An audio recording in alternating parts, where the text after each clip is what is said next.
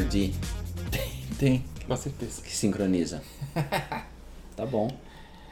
Bom, dia 1 da Cubicon, mas que começou no dia 0. Então, Sim. É o segundo dia, mas é o dia 1. Sim. Então, pra ninguém, todos os nerds já vão entender essa relação aí de contagem. Então, hoje a gente começou o dia com keynotes, né? E o. Ah, esque- não vou lembrar o nome dele, do, do cara da VMware que tá abrindo todos os dias aí, né? Uhum. Achei ele bem descolado, assim. Sim, divertido. Sim. E ele hoje agradeceu que ninguém chamou ele de Kelsey, né? Já ficou feliz. E acho que a primeira. Acho que o primeiro keynote que me chama a atenção é da Vitesse. Acho que é assim que pronuncia, né? Uhum. que é que ele se ele se intitula como Cloud Native Database. né? Eu gostei muito de uma frase que ele disse, está aqui, ó. Se você está se movendo para o Kubernetes, não deixe seus dados para trás. Exatamente. Eu achei muito bom isso, porque parece que é sempre uma uma treta Tipo, ah, não, não vou rodar meus dados aqui, o Kubernetes é só para stateless e sei lá, né? Ou então não tenho tantos skills para rodar meu banco de dados aqui, não sei. E parece que o Vitess ele vem exatamente nessa lacuna. Uhum. Ele vem para poder preencher isso aí e dizer, olha só, a gente está rodando já há bastante tempo, é, seu banco de dados escalável, e ele até deu uns dados assim. Workloads gigantescos. Acho que o maior deles é o do Slack. Não, acho que é o, é o do. É o Japão lá, jd.com. é um e-commerce, alguma coisa assim. É. é. Porque ele falou de Black Friday deles e tudo mais. É, 30k de pods e 30 mil pods. 35 milhões de operações no banco de dados. E um banco de dados relacional, Exatamente. Baseado em MySQL. baseado em MySQL. É. O cara consegue mover fácil. Aham. Então, achei, achei bem legal. Ele mos- falou bastante, assim, sobre o, o Vitas e... Bastante, né? Num pequeno tempo que ele tem ali, uns 20 minutos, acho. Acho que é isso. Falou rápido. Keynotes. Mas foi bem, foi bem legal. é, E eles foram gradua graduated Sim. pra CNCF, né? Aham, então, E em seguida eu assisti a do Slack contando o processo deles de migração, né? Que eles estão migrando aham. do MySQL deles para Vitess. Vitess. É. Usando a Amazon, usando instâncias é, efêmeras. Uhum. E aí montou toda a estratégia de load balancer, de shard, legal. um deep dive bem técnico. Aham. Acho que a gente não precisa escovar muito bit, mas Sim. Acho que fica o recado, né? Que ah, não focar só no, no, no stateless, mas trazer os dados juntos por uma arquitetura cloud native. Sim.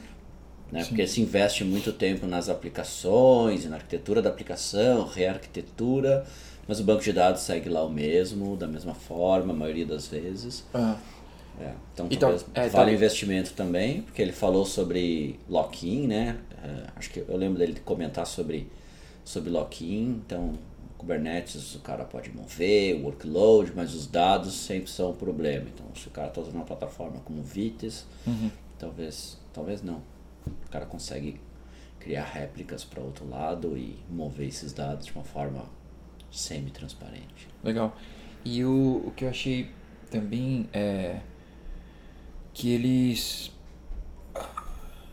E que não é só isso, né? O Vitess também, eh, acho que o principal é a, a escala que ele tem, Uhum. ah, o, o fato de poder distribuir isso em diferentes regiões, né? Falando, assim, por exemplo, de AWS, ah, no exemplo do Slack, eles rodam um banco de dados em múltiplas regiões e dentro de cada região em multizona também. Uhum. Então, na verdade, ele é uma arquitetura, ele é um banco de dados com uma arquitetura cloud native. Cloud Native. É. Ah, exatamente. Lembrei que eu ia falar. É, que às vezes as empresas vão pensar numa rearquitetura, né? E elas estão pensando numa rearquitetura de um pequeno pedaço, né? É, ou às vezes o pensamento está meio travado ali né? E não, não, não vamos mexer com banco de dados, vamos deixar isso lá, né? Mas tipo, se já era um gargalo, vai continuar sendo um gargalo, né? Como você vai resolver os, todos os problemas que você tem que resolver, né? De é, disaster recovery, de HA e tudo mais. Você vai continuar deixando lá e tipo, não, não vamos mexer nisso aí agora, sabe? Tipo, cara, se você não tem uma frase, eu vou até aproveitar que tem uma frase da minha esposa, que nem editei, mas se você não lidar com o problema, ele vai te morder em algum momento. Sim. Então, cara, é, isso vai acontecer. Você fica postergando, postergando, e o banco de dados continua sendo gargalo, continua sendo o problema a ser resolvido. Né? Você vai lá e investe um monte na rearquitetura da sua aplicação, design sprint, mais mil coisas, mas não vamos mexer nos dados. A gente continua consultando e escrevendo do mesmo jeito lá. Aham. Então, é, pensar num, num todo, né? O que mais nós temos? Ah, depois teve uma salva de palmas lá pro Helm 3, Uhum. né? Falou, falaram um pouco sobre o Helm e é, que saiu há pouco tempo, né? Sei lá, agora é, talvez um mês e pouco, dois. É o Helm 3 e Tillerless, nem sei como fala, mas sem Tiller agora. É, então isso é bem legal. Acho que é o Package Manager para Kubernetes. Então todo mundo usa, acho. Hoje é o, é o padrão para você colocar suas coisas lá. Ninguém quer ficar aplicando YAML, aplicando YAML, aplicando Uhum. YAML, né? Uhum. Todo mundo tá escrevendo Helm, né? Então eles continuam em franco desenvolvimento assim e está sendo bem legal assim o Helm. E acho que teve bastante gente falando do Jaeger. Acho que dentro de outros projetos, é, sendo bem utilizado assim, né? É, teve várias vários momentos que a gente escutou falar sobre tracing, Sim. né? E sempre no Jaeger, né? Uhum. Que não era pra mim uma coisa, vamos- na minha visão, não era um, um cara que tava ali despontando pra isso e tipo, não, default aqui no tracing é o Jaeger, né? Mas foi o que me pareceu hoje, Sim. né? Todo mundo que falou sobre tracing falou do Jaeger. Ah, os caras do Harbor mostraram, é, agora no final, Na última keynote, é, também, Open Telemetry, Open Telemetry. E aí, pode até falar deles, né? Que, claro. que eles falaram é, sobre observability, né? E, e aí, principalmente sobre o OpenTelemetry.io. Yes. Né? Você pode dar uma olhada lá, conhecer um pouco mais. é, E aí eu gostei bastante de uma frase da, da mina que estava apresentando, que era é, capacidade de fazer perguntas ao sistema e receber respostas. Né? Que observability é, é isso. E instrumentação, né? Instrumentação sim, são as ferramentas que você usa para isso. Então, observability, né? tipo o DevOps assim, observability não são as ferramentas, né? É a sua capacidade de obter resposta do seu sistema. Instrumentação sim, são as ferramentas que você utiliza. E aí a gente volta no que a gente gravou ontem, na dica de ontem, que é instrumente Uhum, tudo. Verdade. Pergunte depois. Pergunte depois. Vai instrumentando, cara. Vai pegando esses dados e Vai coletando dados. Sim. E eu, eu, gostei, eu gostei só de uma última coisa aqui, ó. Vou mostrar pra nossa gravação, porque eu não sou editor de vídeo, então eu vou mostrar o slide aqui, ó. É, vamos refocar. Será que existe isso em português? Talvez. Focar novamente Focar novamente. nos usuários.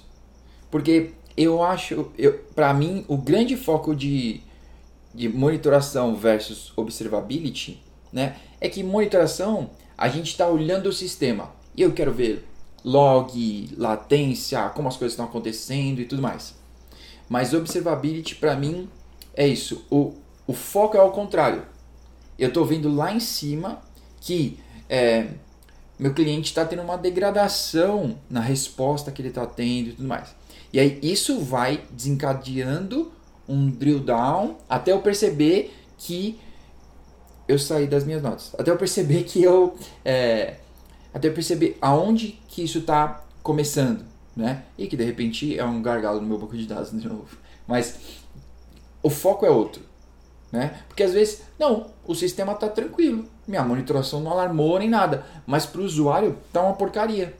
Sim. Né? O cara tá tomando timeout, sei lá, tá, tá lento. Né? E, mas você não tá monitorando dessa forma. Né? Você tá monitorando, sei lá, de baixo para cima. Sim. Né? O cliente tá lá em cima e Ninguém tá vendo. ninguém tá vendo. Eu assisti uma de construindo pipelines DevSecOps de forma que você possa reutilizar. Era uma apresentação da SysDig. Legal. Então, eles entraram bastante em, em, em Jenkins, e em reaproveitar pipelines e ter as pequenas variações, você tem uma única fonte de código para os pipelines e evitar o, o copy-paste, porque isso faz com que esse pipeline vá enriquecendo com as experiências e customizações de cada projeto e você tem uma única base de código para isso. Mas eu estava mais interessado mesmo por ser a turma da SysDig, que eu acho que está virando porque eu conheci a SysDig monitoramento. Uhum.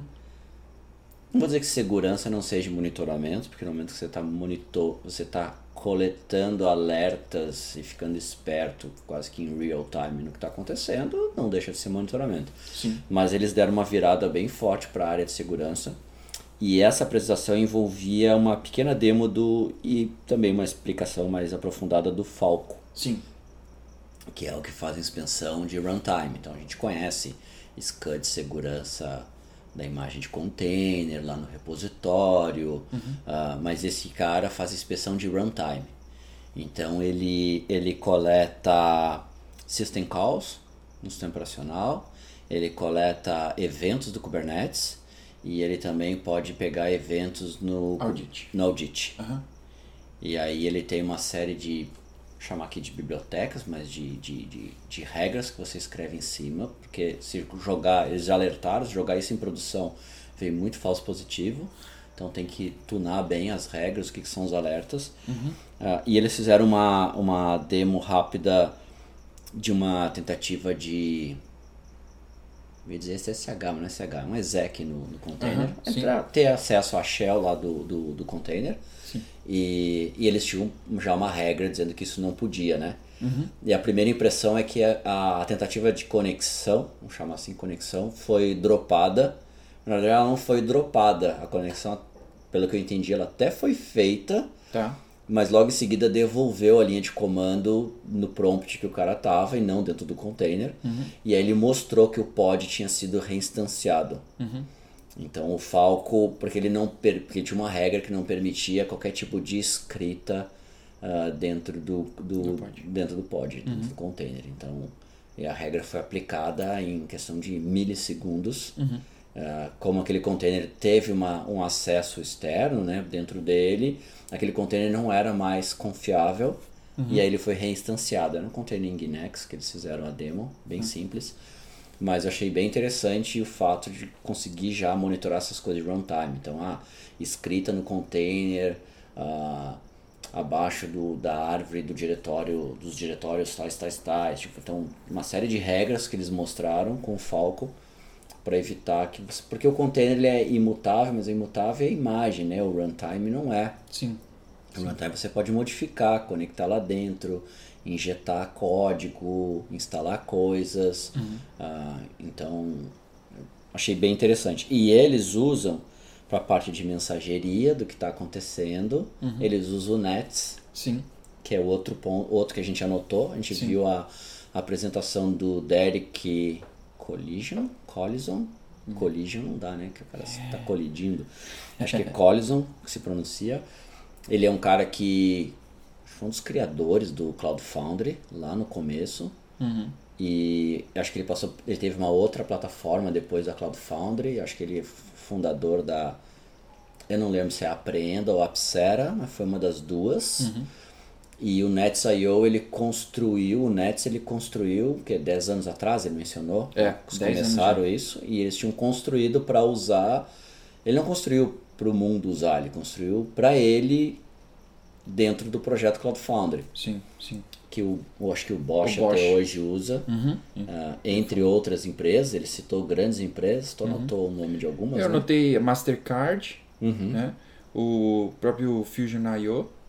que, é, que ele utiliza ali nas funções que ele está criando, né? Então, Fusion.io, para quem não conhece, é uma plataforma, um framework, talvez, não uma plataforma, mas é um framework para serverless dentro do Kubernetes. Uhum. É, O próprio e, Falco. e ele usa o próprio Falco. Então, já projetos da CNCF, usando outros projetos da CNCF. Sim, Como a gente viu o Jäger sendo usado por vários Por outros vários. projetos, a gente viu hoje o Nets, sim. que eu já conhecia, já acompanhava de longe. Aham. E aí, quando eu vi o nome dele na, na grade pro Keynote, eu digo, não, eu vou assistir porque esse cara, eu já tinha escutado algumas, entrevistas dele, ele ele é um cara bem inteligente. Sim. Não, ele mandou muito bem no É. keynote. Então, quem não conhece o Nets.io, é um, pub, um system, um pub sub, né? Então, é, e ele falou várias vezes, né? Um sistema de comando e controle, então, bem utilizado para isso e 10 anos. Sim. 10 anos dá para citar muito. É um produto bem maduro, né? Que tem gente de peso utilizando em produção, de verdade, assim. foco de segurança bem forte, né? Não Exatamente. armazena chave nenhuma privada, ele mencionou isso várias vezes na apresentação. Achei bem legal. Ó, assisti, assisti uma do OPA, né? É, aplicando, aplicando regras, né? No life cycle, application life cycle. Então, é, eu, eu gostei bastante dessa apresentação do cara. É, e eu, eu gostei bastante da definição aqui, né? É, um conjunto de ideias ou planos do que fazer numa situação em particular, né? Então, eu acho que é bem isso que tem muito a ver com esse lance do Falco. É, OPA, Falco, é, tem diversas ferramentas, mas o difícil mesmo, né, é igual a monitoração. Você tem que saber o que você quer monitorar, né? É, igual a gente estava falando agora, instrumentar as coisas, mas o que, que você quer com tudo isso? Né? Então você vai ter que ter uma visão um pouco melhor, é, parar para olhar a sua aplicação e o que que está acontecendo, o que você esperava, ah, quais informações você quer saber. E, e no caso do, do, das policies aqui, o que eu quero ou não permitir, né? E como eu vou pegar essas boas práticas e vou é, reforçar ou forçar, né? Forçar essas boas práticas para que ninguém possa, ou pelo menos que eu possa minimizar ao máximo, Uhum. minimizar ao máximo, será que pode falar? minimizar ao máximo é, a chance de alguém tentar burlar isso, né? Então, mas eu acho isso já é um gancho para o nosso próximo assunto, Eu ia fazer Que esse é? gancho. eu tava esperando a hora pra fazer isso. que acho uma apresentação que a gente tá falando da mesma, sim, que teve um teve um impacto que foi muito legal. Gostei muito da apresentação. Uhum. sim, vou pegar o nome dele aqui. Eu acho que ela é o James Wen. É, James Wan. James Wen. Aí. E, e que é do. Ele é um senior SRE do Spotify. Spotify. Uhum. E a mensagem, acho que mensagem, eu vou começar pela mensagem principal dele. é, ou pelo menos a mensagem principal que, pelo menos pra mim, não era essa a mensagem principal da apresentação, mas foi o que eu captei, assim, que foi o que pesou pra mim. Foi do tempo que essas coisas levam para serem construídas Sim, e, e o quanto de esforço a gente precisa botar em cima. Porque ele fala da migração dos workloads da Spotify para Kubernetes. Eles usavam um cara chamado Helion sim. antes. Não, é. I- Helios. É, Helios. É, Helios. Helion é uma plataforma OpenStack da HP. Mas é bem parecido o nome. Tá bom. Que eram orquestradores que eles construíram e anunciaram. Que é ele falou um dia antes do projeto Kubernetes ser anunciado. Sim. É sim. ótimo. Curiosamente. Curiosamente. Ah, e eles estão migrando. E eles estão migrando há dois anos. Sim. Está migrando Há dois anos. Dois anos. E eles olharam de uma forma bem ampla para isso. Uhum. Então, sim, estou já entrando mais no detalhe. Acho que a mensagem principal é que as coisas levam tempo. E você precisa botar uma energia Uhum. Ah, em cima disso. E que eles olhar de forma bem ampla para esse projeto, porque tipo, esse é um projeto cross que vai atingir vários produtos ou serviços ou equipes Times, e times aqui dentro do Spotify. Ah, a preocupação grande em fazer, em, em ter, sei lá, por exemplo, vou citar aqui que ele falou do backup, né? E que o backup está funcionando. Então teve uma série de automações que testam isso, que Sim. destroem clusters e restauram clusters, e eles tiveram que fazer isso múltiplas vezes até estarem seguros antes de começar essa migração. Preocupação gigantesca com custo Sim. para mostrar que tem uma vantagem para os times, os times devem trabalhar com orçamentos independentes lá.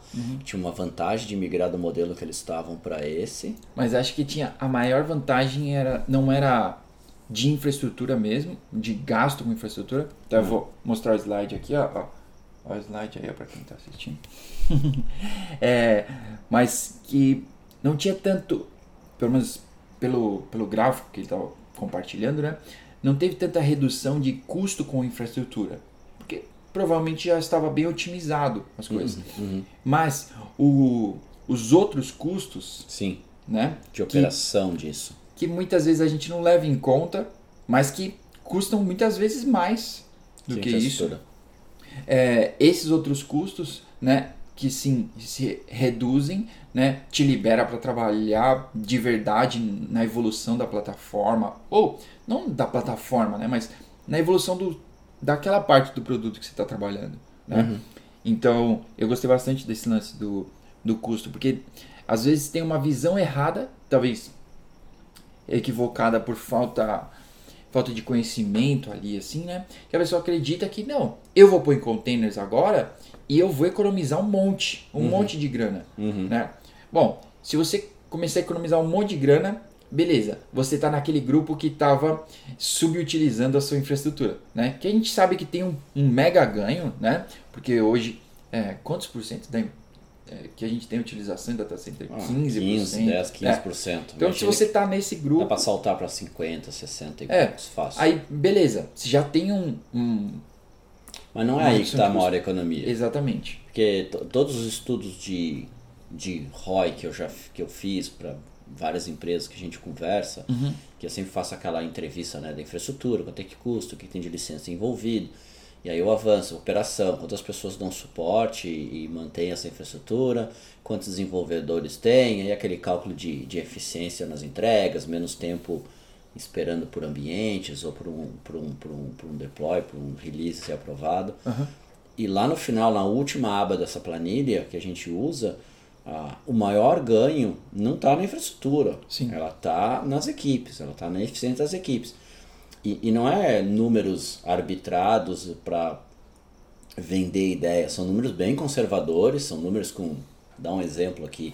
Ah, você vai, o desenvolvedor vai passar vai ganhar, vai passar 20% mais do tempo dele codando do que esperando ambientes ou outras coisas que matam a produ- produtividade. Sim. Nós estamos falando só de 20%, não é um número absurdo, tá? Sim. Então, não, 20% em cima da ineficiência que tem. Então, é um número pequenininho. E, e mesmo assim, quando a gente bota dentro de várias equipes e, lá, Sim. algumas dezenas de, de desenvolvedores, a conta é milionária. Sim. É milionária. Então, acho que a gente tem maior eficiência.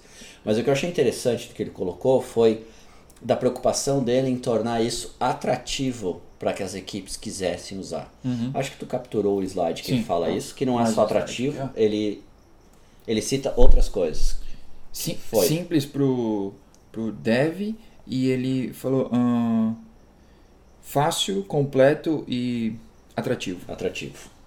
Então tem uma preocupação muito grande deles de ser fácil, deles criarem é, abstrações para que os times pudessem fazer um onboard no modelo self-service. Então os desenvolvedores têm um container lá que já cria o namespace, estabelece cotas. Sim, sim. Então ele só precisa executar aquele container e, e automaticamente aquela equipe, aquele desenvolvedor já ganha um namespace no ambiente. Uhum, Ah, ah, esse container ele acho que tem um YAML que ele preenche, né, com, os- com alguns parâmetros, né, em quais regiões eu quero rodar, quanto eu quero de alta disponibilidade desse projeto. Uhum. E, e esse container é que quando roda cria, então eles abstraíram Sim, esse se traduziu processo. isso É. porque, porque eles já tinham, Uhum. né? E e também para a realidade deles. Sim. Porque, pô, cara, eu vou ter que explicar pro dev. Tudo E- tá acostumado com Helios É. a usar Kubernetes. Uh. Aqui eu vou fazer um gancho que não estava planejado, mas eu lembrei do Tsuru, Uhum. que era um orquestrador. E a última apresentação que eu assisti do Tsuru, acho que foi na, na KCON 2018, pode ser? 17? 18? Acho que 18. Teve uma apresentação do Não, Tsuru 17. e eles estavam adotando o Kubernetes embaixo do Tsuru Uhum. e numa abordagem muito parecida com o Spotify, que eles também não quiseram mudar a experiência do desenvolvedor de aprender uma ferramenta nova. Então eles estavam, o desenvolvedor estava acostumado com o Tsuru, ele continuava usando a abstração do Tsuru, só que por baixo do Tsuru estava Uhum. consumindo um Kubernetes. Um Kubernetes. E o Spotify eles mantiveram o máximo que eles puderam a experiência do orquestrador que eles Sim, tinham sim. dentro desse ambiente. Mas acho que o recado do Spotify é de quão amplo eles pensaram isso, Uhum. quanto de energia que eles realmente colocaram. Dois Ele anos. está falando de dois anos, migraram 60% do workload, É, alguma isso. coisa assim, em dois anos. Não, e, e só, só não entraram na parte stateful ainda. Sim, só stateless. Só chegou na parte stateful. É. Então, porque a gente participa de vários projetos e, e a gente vê muito projeto ah, olhando para o dia 1, dia 2, né? Não, eu preciso ter um cluster instalado, base de criar conhecimento dentro do time, Uhum. depois das aplicações e já parte para o suporte contínuo e é isso, né? E a gente está vendo que não, tem no dia 2, dia 3, dia 10, dia 300, desaf- tem desafios diferentes, né? Sim. De mais equipes chegando, como tornar esse Kubernetes mais atrativo para outras equipes ou para a companhia inteira e não só para aquele primeiro time que teve a iniciativa de colocar. E a Uhum. gente, no Brasil, a gente está vendo muito isso, né? Os projetos começando nas empresas, tendo um primeiro time que é o time talvez está escrevendo um produto novo, refatorando alguma coisa que já Lab. existia, lab, Uhum. ah, mas que precisa olhar de maneira mais ampla para isso Uhum. e montar um escopo maior, mais longo prazo, né? Sim. Onde é que a gente quer chegar nisso? Aham. É só um lab para essa aplicação ou a gente vai explorar o potencial disso? Sim. Porque se for explorar o potencial disso para toda empresa, a abordagem é diferente. É, e, e, e também se eu, se eu for criar isso para ser um, um novo default, né? Para todo mundo poder olhar para esse projeto e adotar para os outros times, né? É, poderem se espelhar nisso e a gente poder ir migrando isso gradativamente, mas a gente poder ir migrando Sim. a- as coisas da empresa, do legado, porque não adianta de repente Até porque as Só coisas, reescrever. Até porque as coisas que estão sendo migradas são coisas que levaram anos sendo Sim. construídas. Não dá para esperar que seja. de um dia para outro. É, exatamente. Legal. Acho que esse é um bom resumo Não vai, não vai falar da apresentação do teu ídolo? Cara, eu vou. Kelsey olha- Hightower? Acho, acho difícil poder falar assim, mas que, eu, o, que eu, que eu gostaria de compartilhar, ele. Cara, ele não fez demo. Não. Eu spoilers. Spoilers pra você, quando você for assistir. Não fez demo. Ele não fez demo. Não tocou no computador. Ele deu duas risadinhas. Até porque. É. At- Até porque ele, ele mesmo disse, né? Tá Cara, cansado. existe. Tô cansado. Sim. Existe um limite de deploy de pods e De mostrar, os- quantas vezes você consegue. mostrar pods subindo. Sim. Chega uma hora que deu, não dá pra Sim. ficar mais mostrando Sim. isso. Mas tem uma coisa que eu gostei muito que ele compartilhou, que eu acho que isso traz um alento ao coração aí, né? Que 2017, o fucking Kelsey Hightower, né? Fazendo uma demo. Usando aquela plataforma de virtualização da VMware para desktop, Fish, Fish, Fusion, Fusion. Não, Ah, não sei, ele deu o nome. não me lembro. Mas olha só, fazendo uma chamou demo. atenção, ele tá usando essa E aí, ele, e aí, tipo, é, a demo dele deu pau. Sim. E ele, ele, ele falou assim, eu, né, me sentindo ali um impostor, todo mundo me descobriu que eu não sei nada. e, cara, isso é realidade. Eu tava no. Eu até vou mandar um abraço pro Ike. É, a gente tava falando no Twitter esses dias aí sobre isso. É, Fusion. Fusion. É. Eu já usei esse negócio. A gente tava falando esses dias sobre isso, sobre a síndrome do impostor, né? Sim. E olha só, se você assiste e sente isso, cara, sinta-se em casa, todo mundo sente. O cara, se o Kelsey Hightower fazendo demo de Kubernetes Vendo o tempo dele acabando, Exatamente. 10 minutos Tinha 10 restando. minutos, 8 e não conseguia, Quatro e não dando funcionava. pau, dando pau. Cara, isso pode acontecer com qualquer um. Na última hora funcionou. Você, você não é um perdedor por causa disso. Não. A moça que fez do Open Exatamente. Ela, fez um live, ela, um live code bem complexo. É. ela terminou dizendo: se eu tivesse digitado tudo certo, ia funcionar, eu juro. Mas ela. Ela arriscou bastante. Sim, sim.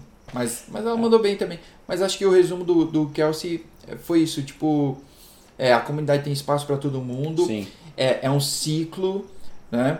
É, Novas, novos personagens têm que surgir, não dá pra ficar tudo centralizado. Aham. E eu acho que tem bastante a ver com aquele lance que falou ontem, que também falou no ano passado sobre como você participa da comunidade, né? E da comunidade de Kubernetes. Então, compartilhando, é, cara, no seu meetup aí, com a galera do seu bairro ou da sua empresa, tudo bem. Você está Uhum. compartilhando, você está fazendo isso crescer e, e tudo, então se sinta à parte. Eu Lá, lá no meu bairro, acho que eu não conseguiria fazer um meetup. No meu bairro eu também acho que não. É, não vai rolar. Na empresa. É, no bairro da empresa. É, Pode ser. No meu bairro, acho que não. A Talvez. faixa etária do meu bairro não, não tá olhando pra Kubernetes, cara. Pode ser. Pode ser que eles estejam, não estejam mais preocupados. Nem preocupados é. eles estão mais. Tá bom. É isso então. Encerramos o dia 1. Um, Encerramos. Que é o dia 2. Exatamente. E que provavelmente vai ter vídeo. Vai. Isso aí. Tá piscando ali, cara. Dá um tchauzinho. É isso. Falou. Falou. É isso. Falei uns 10 vezes.